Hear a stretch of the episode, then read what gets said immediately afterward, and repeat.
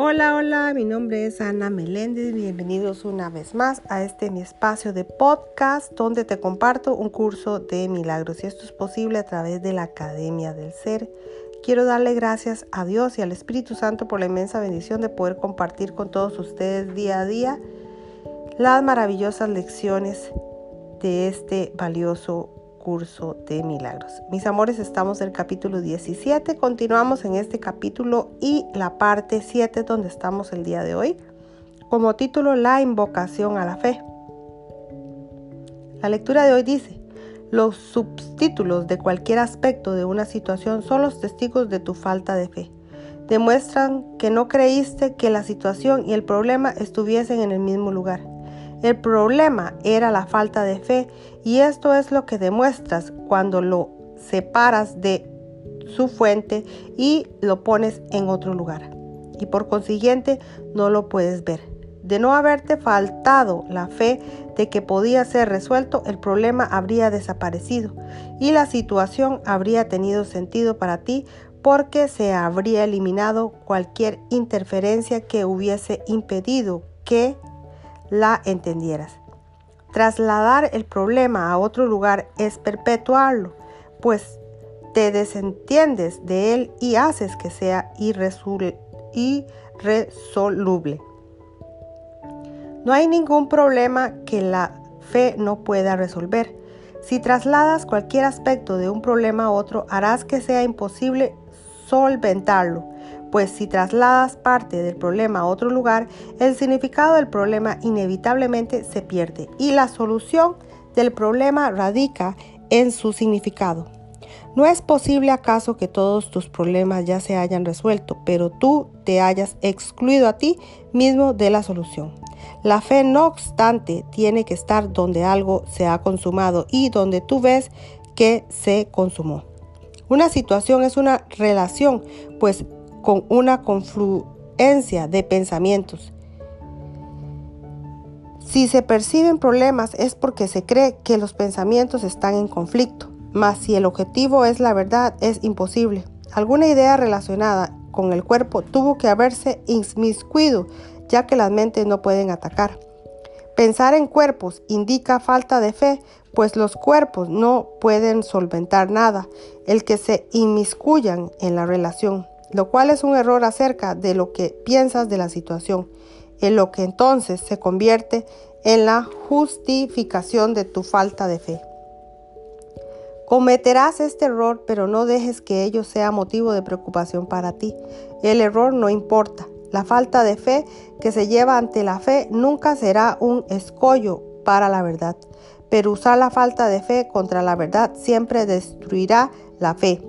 Si te falta fe, pide que se restituya allí donde se perdió y no intentes que se, que se te indemnice por ella en otra parte, como si se tuviese privado injustamente de ella. Únicamente lo que tú has dado es lo que puede faltar en cualquier situación. Pero recuerda esto, la santidad fue la meta que se fijó en tu relación y no fuiste tú quien lo hizo, no fuiste tú quien la fijó, porque la santidad no se puede ver excepto mediante la fe y, y tu relación no era santa por razón de la limitada y reducida fe que tenías en tu hermano. Tu fe tiene que aumentar para poder alcanzar la meta que se ha fijado. La realidad de la meta facilitará eso, pues te permitirá ver que la paz y la fe no vienen por separado, como podrías estar en una situación sin tener fe y al mismo tiempo ser fiel a tu hermano. Cada situación en la que te encuentras no es más que un medio para satisfacer el propósito que se estableció para tu relación. Si la ves como algo diferente es que te falta fe.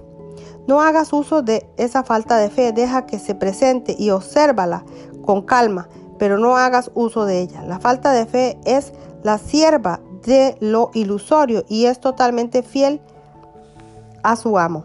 Haz uso de ella y te llevará directamente a las ilusiones. No te sientas tentado por lo que te ofrece. La falta de fe no, no supone ningún obstáculo, obstáculo que el objetivo, sino solo que el valor que éste tiene para ti. No aceptes la ilusión de paz que te ofrece, sino que Por el contrario, contempla su ofrecimiento y reconoce que es una ilusión. El objetivo de la ilusión está tan estrechamente vinculado a la falta de fe como la fe lo está a la verdad. Si pones en duda que alguien puede desempeñar su papel y desempeñarlo perfectamente en cualquier situación, entrega o entrega y entregada de antemano a la verdad. Es que la entrega no fue absoluta. Esto significa que no has tenido fe en tu hermano y que has usado tu falta de fe contra él. Nunca, nunca ninguna relación es santa a menos que su santidad la acompañe a todas partes. De la misma manera es que la santidad y la fe van de la mano, así su fe tiene también que acompañarla a todas partes. La realidad del objetivo inspira y obrará cualquier milagro que sea necesario para su logro. Cualquier cosa, tanto si es demasiado grande como demasiado pequeña, demasiado débil o demasiado apremiante, será puesta dulcemente a su servicio para apoyar su propósito. El universo la servirá gustosamente tal como ella sirve al universo, pero no interfieras. El poder que se ha depositado en ti es quien se ha establecido el objetivo del Espíritu Santo. Trasciende tanto tu limitada concepción de lo infinito que no tienes idea de la magnitud de la fuerza que te acompaña. Y puedes usar esta fuerza con perfecta seguridad. No obstante, a pesar de su extraordinario poder tan grande que se extiende allende las estrellas, hasta el universo que se encuentra aún más allá. Tu insignificante falta de fe la puede neutralizar si prefieres valerte de ella en lugar de la fuerza que te acompaña.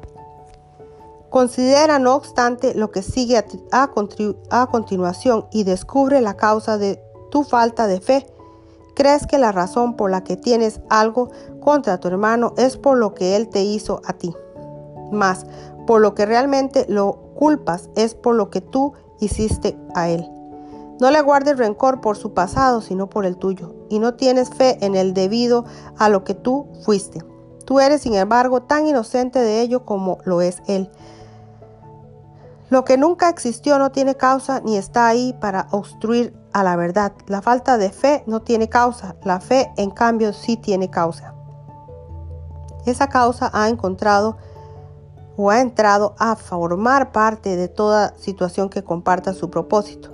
La luz de la verdad brilla desde el centro de la situación y ejerce influencia sobre todos aquellos a quienes el propósito de la situación llama, y llama a todo el mundo.